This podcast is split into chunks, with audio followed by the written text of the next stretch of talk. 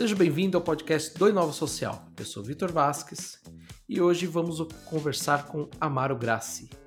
Ele é coordenador da Diretoria de Análise de Políticas Públicas da Fundação Getúlio Vargas.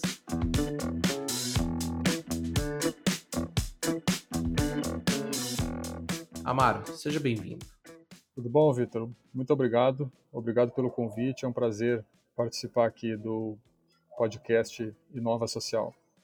Amaro, hoje a gente vai falar um pouquinho sobre discursos de ódio nas redes, é, como isso tem gerado um impacto na sociedade atual em, de uma forma imensa, de uma forma grandiosa. Mas para a gente começar nosso bate-papo, eu queria que você falasse um pouquinho o que, que é o projeto Digitalização e Democracia no Brasil e qual que é o papel, um panorama geral do que, que é a Diretoria de Análise de Políticas Públicas da Fundação Getúlio Vargas, a DAPP? Perfeito. Na verdade, eu vou então começar pelo fim. Né? É, o que, que é a, a, a, DAPP, né, ou DAP? A gente chama de DAP. É, é um centro de pesquisa da Fundação Getúlio Vargas, criado há cerca de 10 anos, é, que é um centro interdisciplinar, né, que teve como objetivo na sua criação buscar justamente a inovação na pesquisa e para a aplicação. Né? A gente costuma dizer que o nosso trabalho visa fazer uma pesquisa social aplicada, ou seja, desenvolver metodologias e pesquisas com uma finalidade, seja de, de disseminação para um, um, público mais amplo do que o público acadêmico, mais, é, é, mais propriamente acadêmico, né? embora a equipe da DAP seja de formação e de trajetórias, em geral, bastante acadêmicos, então traz esse conhecimento né, é, da academia, mas cujo foco, cujo objetivo é levar isso para um público mais amplo e também gerar uma aplicação prática, seja no setor público, seja no setor privado. Né? Então, basicamente, isso é a DAB. Uma, uma característica, né, e aí já é, começando a fazer o vínculo com o nosso momento atual e, e o tema do debate aqui, foi que dez anos atrás foi mais ou menos é, aquele momento, né, que todo mundo que está nos ouvindo vai lembrar, que foi o momento ali da eclosão das jornadas de junho de 2013, né, os protestos é, de 2013 que ocorreram quando o nosso centro estava de fato começando a se estruturar, né, começando a, as suas atividades. E aquilo ali foi muito marcante no sentido de, de, de tornar evidente ou reforçar né, o que quem já acompanhava já via aquilo ali como uma tendência, mas trouxe para o primeiro plano realmente a necessidade de a gente desenvolver meios de compreender o ambiente digital. Né? Esse termo na, naquela época nem se utilizava muito, mas a internet de maneira geral e as redes sociais. Ou seja, como é, fazer esse trabalho, pensar né, a análise é, social, a pesquisa social, a partir de dados de redes sociais, da internet e assim por diante. Então, desde então, desde lá, né, a gente começou a desenvolver uma série de, de projetos de pesquisa, depois projetos aplicados e, e buscando desenvolver metodologias que, desse, que nos dessem respostas para isso. Né? Como analisar os processos políticos e sociais e culturais e comunicacionais na sociedade brasileira em geral, né? mas na verdade esse é um fenômeno global. É, como, como, como acompanhar isso e trazer de fato né, uma contribuição um, um, uma, em termos de conhecimento e de compreensão sobre o que acontecia. Então, de lá para cá, a gente desenvolveu várias iniciativas nesse sentido, de análise no Twitter, análise depois né, no Facebook, é, publicamos uma série de estudos, fizemos uma série de projetos, é, e acabamos nos especializando, digamos assim, nesse, nessa atividade, né? ou seja, na análise de processos políticos e sociais em ambientes digitais, que foi o que nos trouxe é, depois acho que a gente vai falar um pouquinho né, de outros projetos, mas foi o que nos trouxe hoje até aqui nesse projeto é, de, de, a gente chama de projeto de democracia digital, né, a digitalização da esfera pública é, no Brasil, que nada mais é do que um projeto de, de iniciado no segundo semestre de 2020, que tem vai ter a duração de dois anos, que promove, que, que na verdade reúne diversas experiências e, e, e, capacidades que nós desenvolvemos nesses últimos anos, além da compreensão né, de, de qual é a agenda que está colocada aí para ser debatida nos próximos anos, para tentar contribuir para o entendimento na sociedade brasileira, né, junto com diversas outras organizações e, e parceiros, mas trazer uma contribuição em termos de conhecimento e de incidência pública é, sobre o que, sobre quais os, os riscos que a democracia brasileira enfrenta, sobretudo no seu, digamos, no ambiente digital ou partindo do ambiente digital. Por isso a gente chama de democracia digital mas também as oportunidades que esse momento traz em termos de aprofundamento da democracia, né, dos princípios e valores democráticos. Isso nos traz né, para esse projeto especificamente que nos traz aqui, que é o projeto de justamente sobre a digitalização da democracia no Brasil. Né? Ele é um projeto que tem como objeto né, de análise e de pesquisa o que a gente vem chamando de do grande de uma maneira ampla, né, de democracia digital. O que, que isso quer dizer? Né? Quer dizer que a gente entende o fenômeno do digital a partir da complexidade é, de suas várias, várias perspectivas. Né? E a, e, a, ideia de democracia digital traz justamente é, esse olhar de que, na verdade, é, o ambiente digital ele, ele, ele é um ambiente que coloca riscos em termos de, né, de, de ameaças a diversos princípios e valores da democracia, é, que é um pouco que a gente vai discutir aqui, mas também oportunidades de democratização. Né? E essa é uma característica, eu acho, dos últimos, dos últimos é, 20 anos aí de internet, que na, in, no início desse, desse período, né, a gente tinha um, uma expectativa, se tinha uma expectativa muito grande quanto ao potencial de democratização que ela trazia, e mais recentemente essa chave virou, né, de uma maneira até bastante radical, para virar praticamente uma ameaça na visão de muitas pessoas à democracia. Né? Então esse projeto ele, ele, ele se propõe a, a trazer, a, a contribuir para o debate sobre esse tema, né? o, que, o que está acontecendo e o que nós podemos fazer para preservar e aprofundar a democracia, é, é, aproveitando todo o potencial que ela se, seguramente tem é, na, na promoção da democracia brasileira. Né? Acho muito legal esse relatório, porque é bem isso que você falou. A gente esperava, talvez lá no início da internet, o objetivo da internet era democratizar a informação, é, criar todo esse, esse, essa conexão de informações e troca de conhecimento, né? E hoje em dia nós temos aí 30 anos basicamente de internet, é, virou esse perigo à democracia, né? O relatório ele, fa ele mapeia né, todo esse ambiente digital que você já comentou, dentro especificamente Twitter e Facebook. Eu queria que você falasse um pouquinho sobre os principais pontos que vocês identificaram nesse relatório. Só lembrando que quem está ouvindo a gente, nós vamos deixar o link aqui para o relatório. É, tem muita informação, né, Amaro? Tem bastante. Mas eu queria que você destacasse os principais pontos, porque eu acho que só da gente pegar esses destaques já tem bastante coisa para a gente falar. Esse só para situar também, né, Vitor? Esse, esse, esse estudo ele é, o, ele é o terceiro já desse projeto, um projeto que foi iniciado no segundo semestre de 2020. Acho que isso faltou falar, né? Ele é um projeto de 24 meses, ele vai até as eleições de 2022.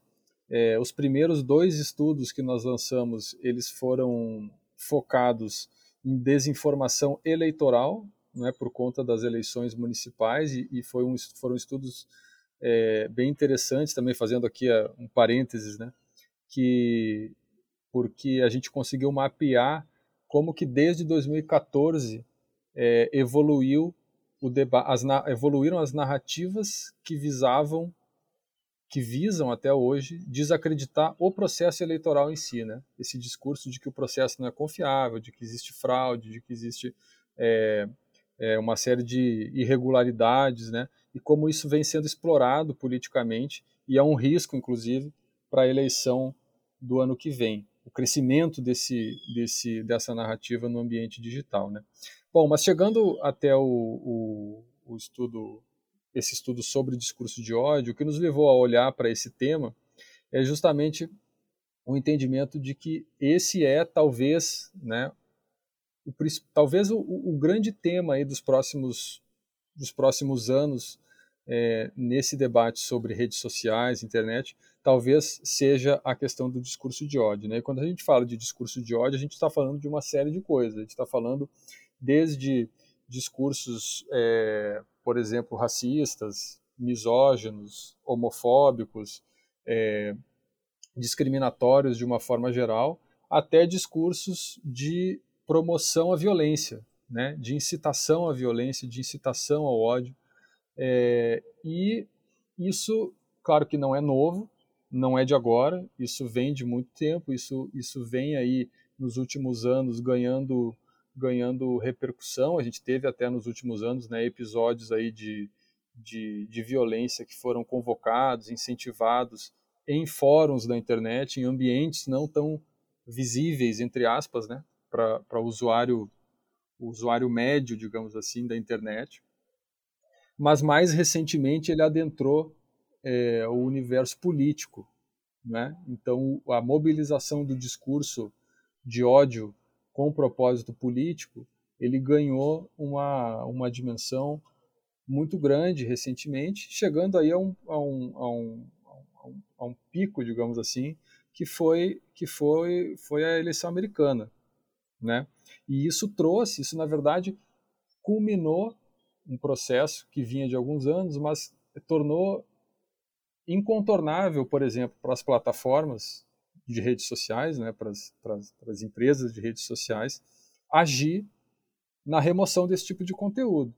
E foi o que começou a acontecer, de forma bem mais proativa, bem mais incisiva, e inclusive chegando, né, o que era impensável há pouco tempo, na suspensão do perfil do presidente dos Estados Unidos.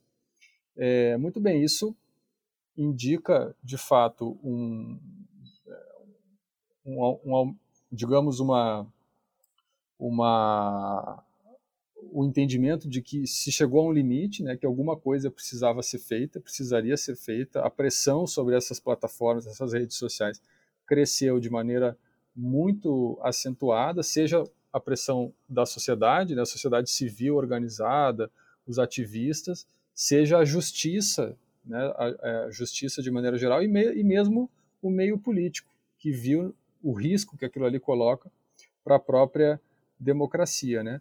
Porém, por outro lado, isso começa a levantar uma série de outros problemas, tais como quais são os critérios para remoção do conteúdo? Por que alguns conteúdos são removidos, outros não são removidos? Por que alguns perfis são suspensos e outros não são suspensos?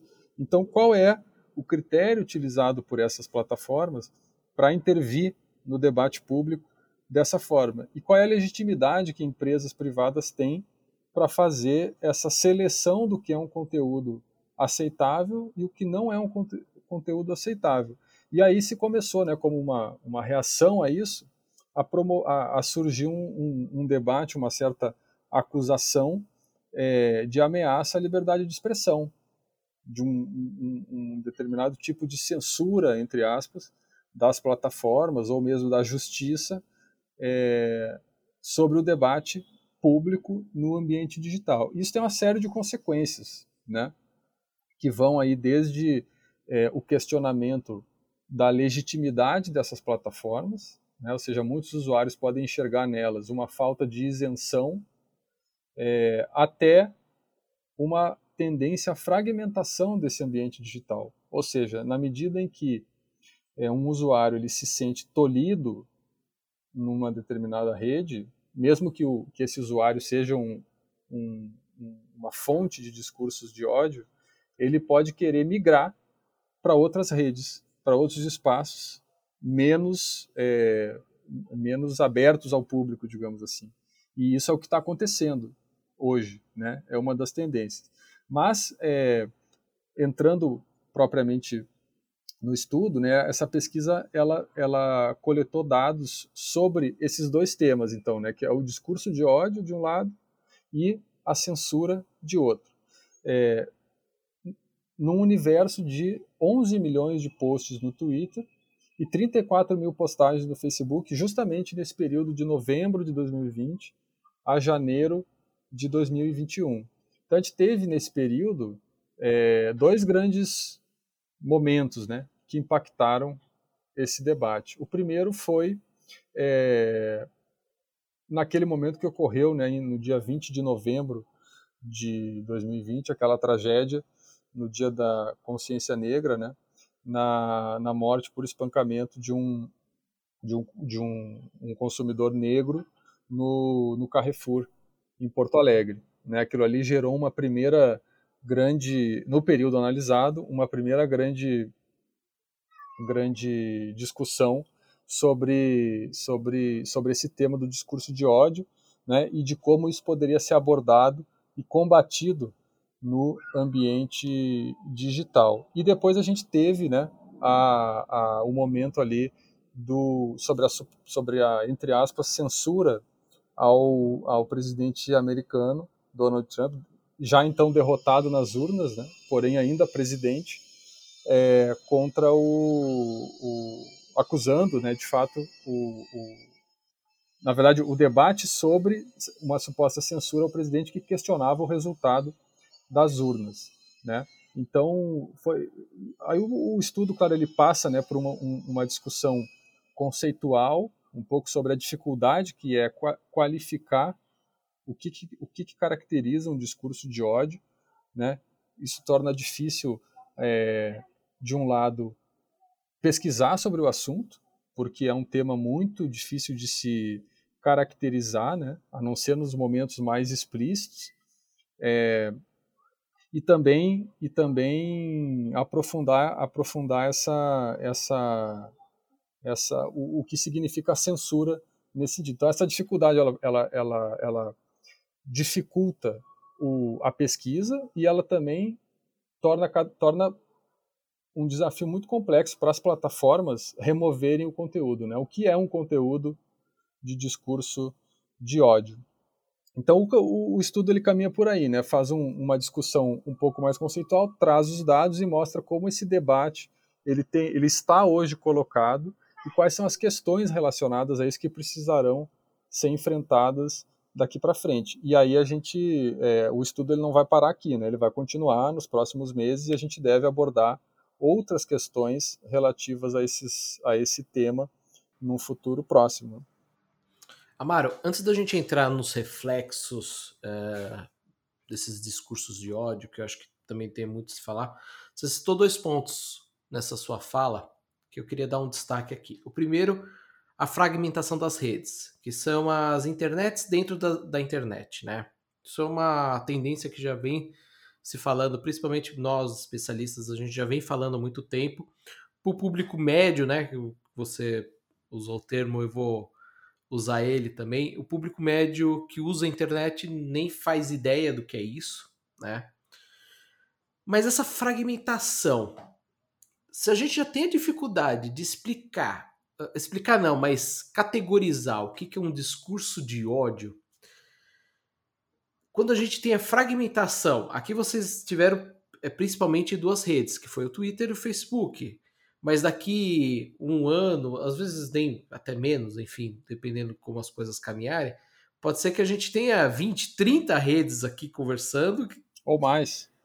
Ou mais, exato. Então, assim, a gente tem vários problemas, né, antes de chegar no problema final. Exato. Então a gente tem primeiro um nível, o que é um discurso de ódio, né? Porque ok, discurso de ódio, por um lado, pode ser um discurso de ódio, mas do outro não. Se a gente não encaixar dentro de um, de um até mesmo de um crime, né? Então, de um racismo e tudo mais, é, fica fácil quando é uma, né, um, um, racismo, alguma coisa, você olha, identifica, bom, isso aqui é um crime, não tem o que, tem que discutir. Agora, o problema é quando existem essas nuances, né? E quando a gente entra na fragmentação da rede, aí Exato. vira uma loucura, não, Amaro? Exatamente. Esse é o, é um, é o, na verdade, esse é um dos, dos, dos desafios, né? É, na medida em que, porque hoje o debate é como regular esse ambiente, né? É, vai ser uma, um incentivo à autorregulação das plataformas, vai ser uma regulação estrita das plataformas, né, por meio de leis, se é que isso é eficiente, além dos riscos que isso traz, ou vai ser um formato híbrido. De qualquer, o, o, ponto é, qualquer tipo de regulação desse ambiente, ele vai gerar insatisfações, que também serão incentivos para que alguns usuários migrem para outros espaços em que se sintam mais livres, né, mais à vontade e podem ser incentivados a isso por atores, né, políticos, econômicos, sociais, o que seja, a fazerem essa migração em cima de desse, dessas narrativas de que ah, estamos sofrendo censura, estamos sendo tolhidos, as plataformas são, não, são, são não são isentas politicamente. É, e então esse é um dos problemas, né? Na medida em que avança esse debate e a ação de combate ao discurso de ódio, ele tende, ele não necessariamente ele vai diminuir, ele pode se esconder em outros espaços. Claro que isso já é melhor do que ficar um debate à luz do dia em termos né, é, é, abjetos, para usar um termo até leve, para o tipo de coisa que se encontra hoje na internet, mas não resolve, entre aspas, o problema. Outra dificuldade que tende a acontecer é que a linguagem utilizada ela vai mudando, né? Quer dizer, a internet começou com um texto, muito texto, ela depois passa para o uso de imagens e cada vez mais para o uso de vídeos.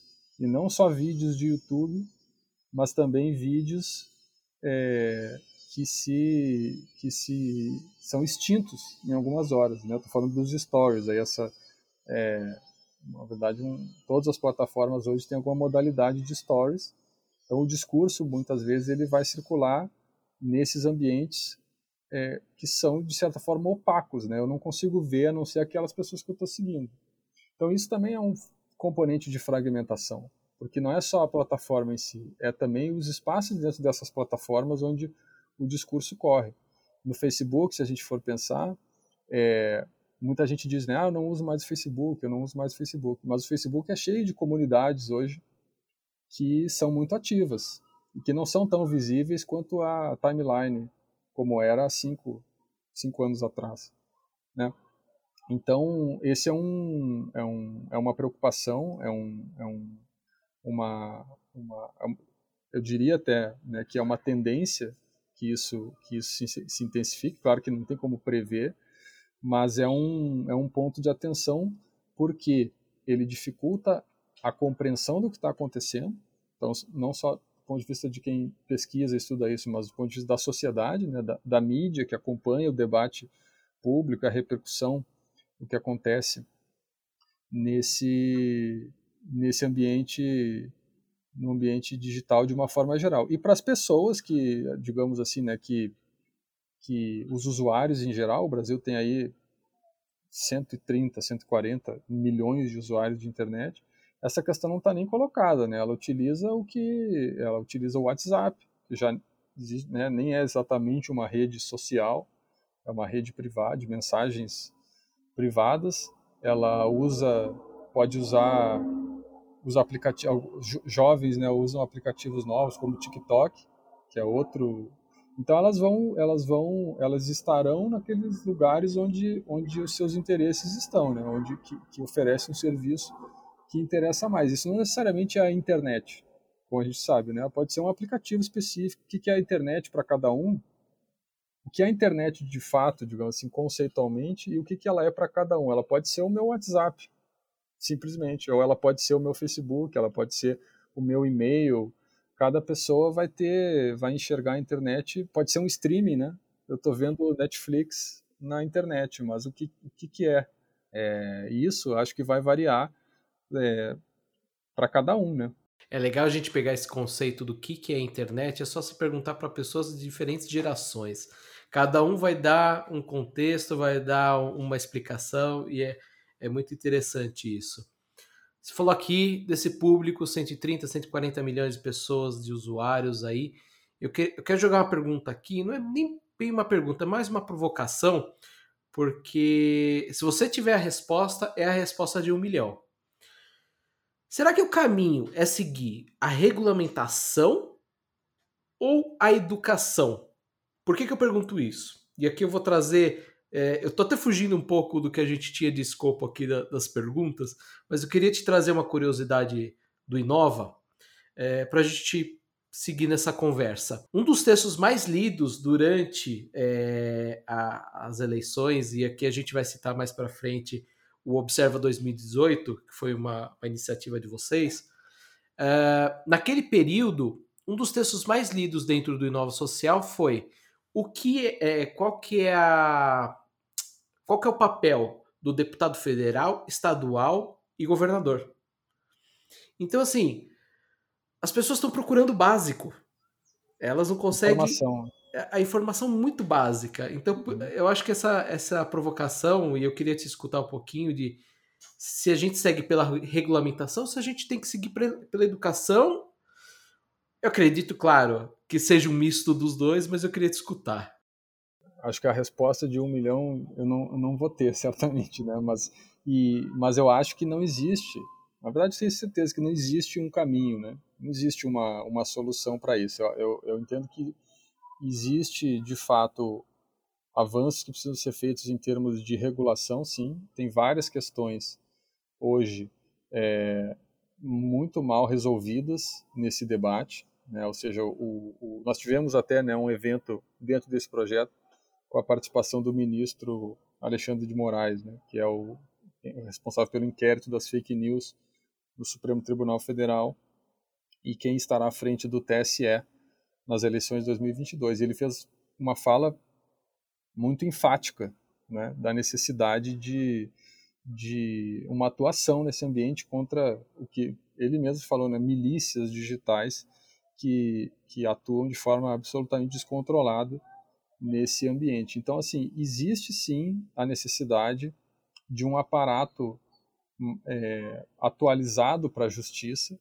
e uma e uma e do ponto de vista das plataformas uma um, um reforço no sentido da transparência né transparência de dados ou seja abrir mais informação para que a sociedade não só centros de pesquisa mas que é, a sociedade de maneira geral a, a imprensa consiga cobrir o que acontece lá dentro de maneira mais mais é, mais fácil, né, e mais apurada com essas informações e que eles também sejam mais transparentes nesses critérios que eles utilizam e também em dados sobre essas decisões. Removeu conteúdos, mas removeu que conteúdos?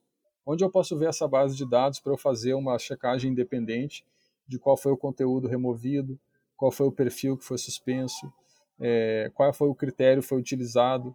Né? Então, tudo isso é, são formas de enriquecer né, de qualificar a, a, discussão sobre o que fazer. Então, vai ter um pouco um papel das plataformas necessárias, é necessário que isso aconteça. A justiça precisa ter elementos para exigir né, é, é, remoção de conteúdo, é, ter acesso a dados quando necessário, por decisão judicial. Né? Então, acho que isso tudo são questões que vão ajudar e vão passar um, que isso eu acho que é um aspecto menosprezado, mas que eu acho importante. Vão sinalizar para todo mundo que o ambiente digital não é um ambiente de vale tudo. Ele é um ambiente que existe responsabilização, né? E aí isso leva a um outro ponto que eu não vou me alongar, mas que é o anonimato na internet. O anonimato versus privacidade, né? Como que a gente acha um equilíbrio entre proteção à privacidade, que muitas vezes é proteção à vida das pessoas, né? que são perseguidas, são violentadas no ambiente digital. É... Mas, por outro lado, o anonimato também esconde práticas criminosas. Então, até onde é tolerável a gente ter um canal de YouTube com milhões de visualizações sem saber quem é o autor daquele conteúdo. Isso não é privacidade, né? isso é anonimato. Então a pessoa pode produzir conteúdo falso, violento, discriminatório, anonimamente, sem ser responsabilizado. Então, como a gente resolve isso, né? Então, acho que tem muita coisa a ser feita nesse sentido, nesse grande guarda-chuva da regulamentação. Mas não vai resolver, né? E eu acho que existe, por outro lado, sim, quando se fala em educação, é, sem dúvida, a educação é um, é um elemento central, né? É, mas tem a educação da maneira como se fala, né? A educação geral das pessoas, isso é uma coisa. Mas eu acho que existe também um certo, uma certa pedagogia do uso do ambiente digital que só vai realmente assentar com o tempo, né? Quando tiver um uso, quando novas gerações, que os nativos digitais chegarem a uma idade, né, é, a maturidade, aí a gente vai ter um momento em que a maioria da população ela é versada no ambiente digital. Hoje adolescentes, né, todo mundo sabe isso, crianças até usam a internet melhor do que do que é, adultos que não nasceram nesse meio e tem muita dificuldade de se atualizar. É normal, é natural, né? A gente, mesmo quem é está é, numa idade, digamos, intermediária, né, 30, 40 anos, que já, já teve acesso à internet já há 20 anos, é, mesmo para essa geração, que é a minha, a tua, né, de muita gente está nos ouvindo aqui, o, para essas pessoas hoje entrar num TikTok é um, um, choque de realidade, né? A pessoa se sente um, um dinossauro. É, então, essas pessoas que hoje é, produzem conteúdo nesses espaços, elas já têm uma outra compreensão. Nem sei se cabe mais falar para as pessoas o que é uma fake news, porque a, a, a, produção toda de conteúdo nesse espaço ela é mixada, né? é, é, é memificada é, tem ironia, tem piada, tem meme, tem, é, sei lá, uma série de recursos, né, técnicos e, de, e discursivos que vão ressignificando, é, mixando uma série de coisas. Então, eu acho que essa questão da educação passa muito por aí, de chegar um momento em que isso se torna uma, uma, uma linguagem corrente do debate público, e não um choque geracional como a gente vive hoje, em que as pessoas acreditam em coisas que vêm na internet sem fonte, acreditam né, de forma é, inocente, às vezes, em manipulações grosseiras na internet. É, então, acho que isso tudo ainda está muito aberto, mas eu entendo que tem um papel educacional e tem uma questão geracional também, que vai se, se corrigir com um pouco mais de tempo, né? eu imagino.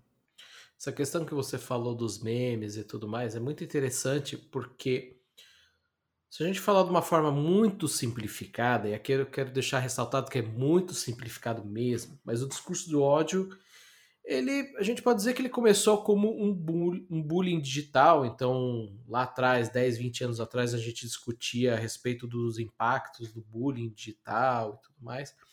E hoje em dia ele vem como uma coisa com impactos sociais profundos, uh, impactos negativos, é, impactos que, que resultam desde o nosso dia a dia, como uh, na política, né?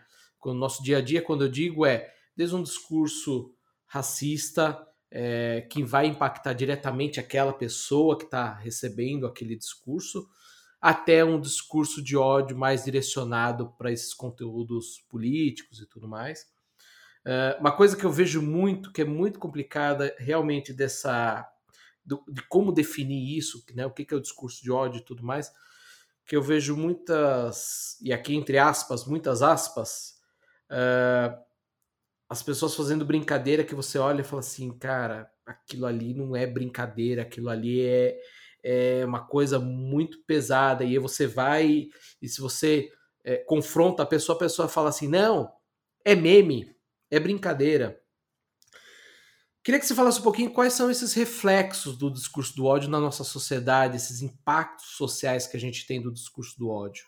É, eu acho que essa, essa é uma questão, é, mais uma questão que a gente não, não sabe ainda. Né? Eu acho que as consequências sociais, psicológicas é, das pessoas que sofrem esse tipo de, de sofrem os, não só os cancelamentos, né? Hoje se fala muito sobre os cancelamentos é, de pessoas que são mais públicas, digamos assim, mas não só, mas também a prática, essas práticas mais individualizadas, né, de agressão, de bullying, de, de racismo, de homofobia, é, ou seja, qual o impacto para as pessoas que sofrem esse tipo de violência?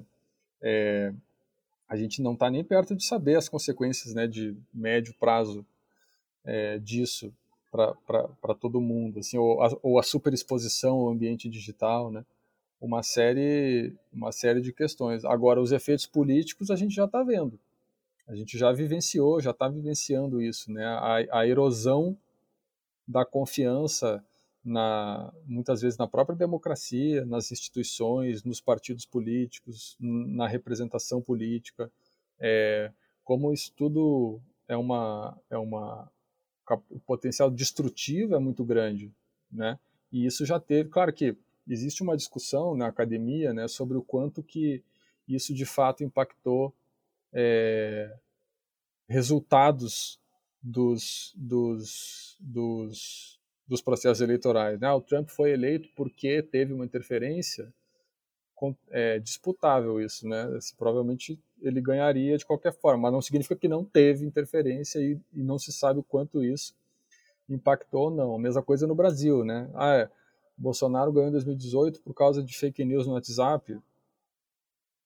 Complicado de fazer essa afirmação, né? O mais provável é que não.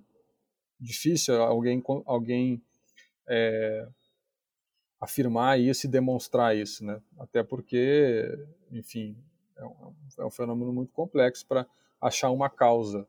Então, é, mas o fato é, o impacto político, ele surgiu. Os últimos dez anos foram, ficou evidente o impacto na política. A gente teve a eleição nos Estados Unidos, teve a eleição no Brasil, eleições em outros lugares, teve a saída do Reino Unido da União Europeia, numa eleição que também se aponta a utilização desse tipo de, de desinformação e manipulação no ambiente digital, né?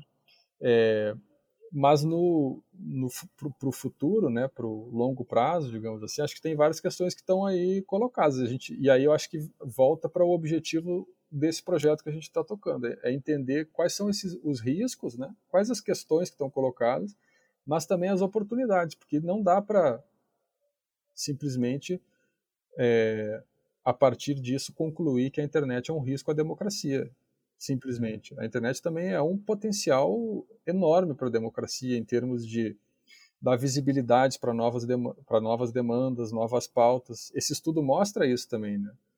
Não é só o discurso de ódio que encontra espaço. A reação ao discurso de ódio também encontra muito espaço e possibilidades de organização, de manifestação, de disseminação de, de, de conteúdos.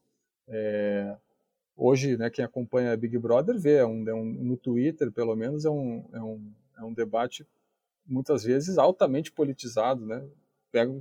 As questões geram discussões acadêmicas e, e não que seja politizado por ser acadêmico de forma alguma, mas a, as questões é, elas são dissecadas, né? É, de uma maneira muito muito intensa. Então eu acho que tem um potencial, sim, né, de democratização, de acesso à informação, continua tendo. Tem gente que ainda não tem acesso à internet, né? ou quem tem acesso à internet tem acesso à internet ruim, ou se tem acesso um pouco melhor, acessa é, conteúdos de baixa qualidade. Então, se tudo isso for abordado, né, ele tem um potencial de, de transformação muito grande, de oportunidade para as pessoas. Eu tive, eu me lembro de uma de uma entrevista que acho que foi o ano passado ou retrasado no, do ator do, do filme Bacurau, né? Silvério Pereira, que ele que ele ele conta, né, como a, a, a infância dele é, sofreu muito bullying, muita discriminação e ele encontrou na internet, em espaço de internet, é, pessoas que, entre aspas, eram como ele né? Ele sentiu ali acolhido e aquilo ali significou para ele um, um, uma, uma oportunidade, né? De, de encontrar pessoas, de sair daquela realidade que muitas vezes é opressiva. Então acho que isso ainda é muito forte também. a capacidade de gerar novas comunidades nesses ambientes, encontrar pessoas com interesses parecidos. Acho que isso tudo é muito rico e tem que ser recuperado, uma vez que a gente consiga minimamente superar a, a esse aspecto negativo né, do ambiente digital.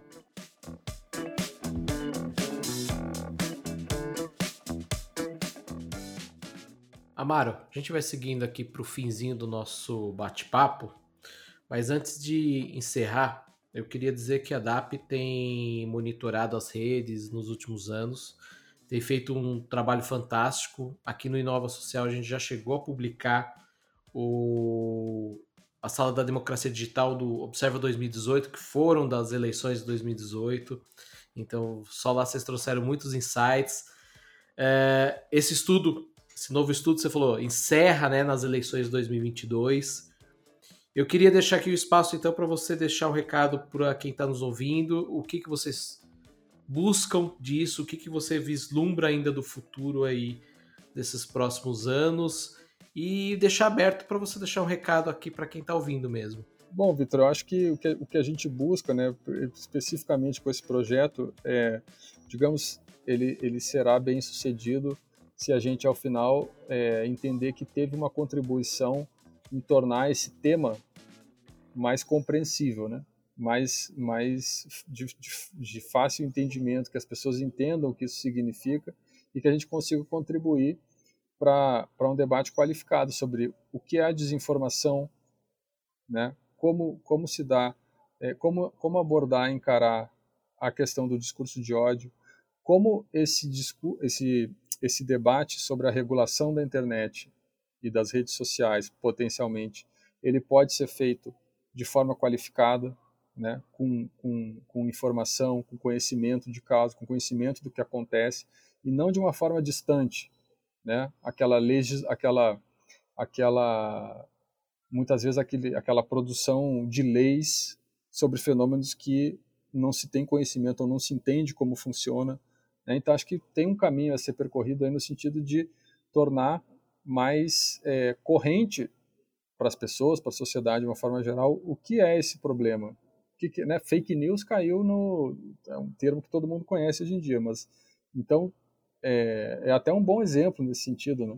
Assim, as pessoas sabem o que é uma fake news, sabem que fake news corre o tempo inteiro.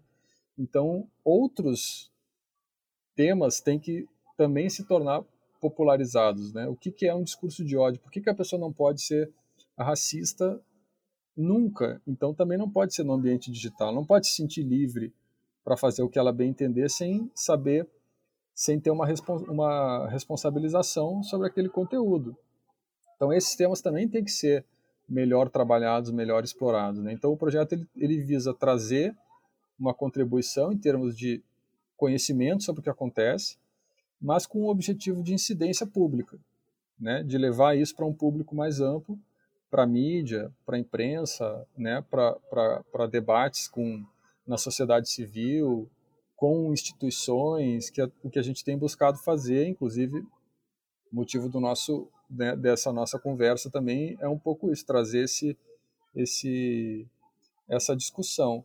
E para além do projeto, né, eu pelo menos tenho essa, essa expectativa de que em alguns anos, espero que poucos, a gente consiga recuperar o otimismo em relação à internet, né, ao ambiente digital, e não ficar nesse, né, nesse, nessa visão praticamente distópica né, de que a gente vai chegar num momento de destruição total da democracia por conta da internet. Eu acho que isso é isso é, é, colocar na conta da internet um processo muito mais profundo, tem outras questões envolvidas e seria um retrocesso a gente a gente é, encarar a internet dessa forma. Né? Então eu tenho expectativa que a gente passe por esse período é, de maneira de uma maneira produtiva, né, construtiva, e chega daqui uns anos ter um, um, um, entendimento da internet como um espaço democrático mesmo, como uma, uma democracia digital que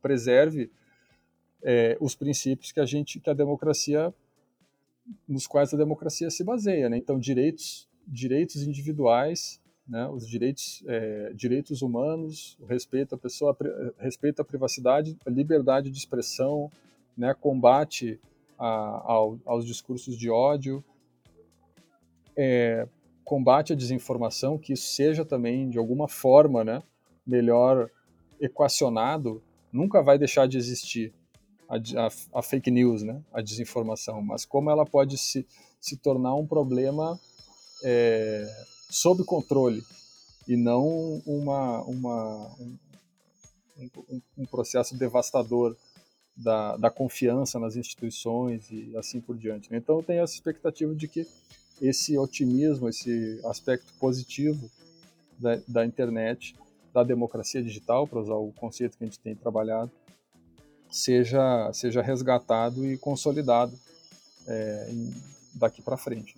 Amaro, queria agradecer novamente sua participação. Um abraço, Vitor. Tchau, tchau. E o ouvinte, a gente se vê no próximo episódio do podcast do Inova Social. Até lá, tchau.